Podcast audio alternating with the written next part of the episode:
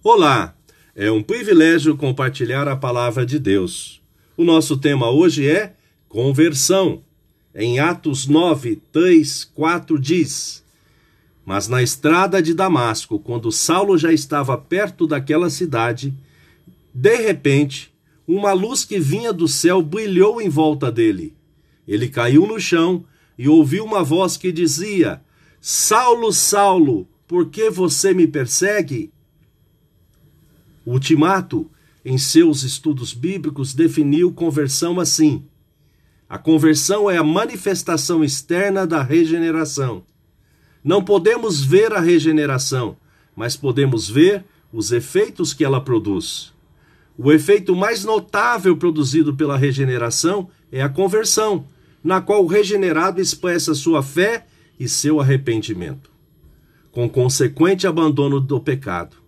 Em outras palavras, quando falamos em conversão, estamos falando da vida cristã do ponto de vista de sua direção, um afastamento do pecado e uma aproximação de Deus. O currículo vitae de Saulo de Tárcio era peculiar, um tanto emblemático. Teve uma formação exemplar aos pés de Gamaliel. Entre outros predicados, foi perseguidor dos cristãos, consentiu na morte de Estevão. Isto antes de ser encontrado por Jesus nas proximidades de Damasco, quando foi cegado pela luz do céu que subitamente brilhou ao seu redor. Em consequência, o texto registrou: ele caiu no chão e ouviu uma voz que dizia: Saulo, Saulo, por que você me persegue? Quem é o Senhor? perguntou ele. A voz respondeu: eu sou Jesus, aquele que você persegue. Nos três dias que ficou sem visão, não comeu nem bebeu. Ananias, um discípulo que estava em Damasco, instruído pelo Senhor, foi visitá-lo.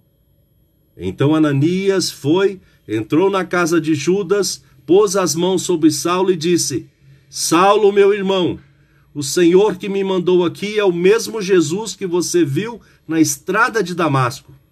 Ele me mandou para que você veja de novo e fique cheio do Espírito Santo. No mesmo instante, umas coisas parecidas como escamas caíram dos olhos de Saulo, e ele pôs a ver de novo. Ele se levantou e foi batizado. Pensamento para o dia: Jesus chama, salva e transforma as vidas para o seu serviço. Deus te abençoe.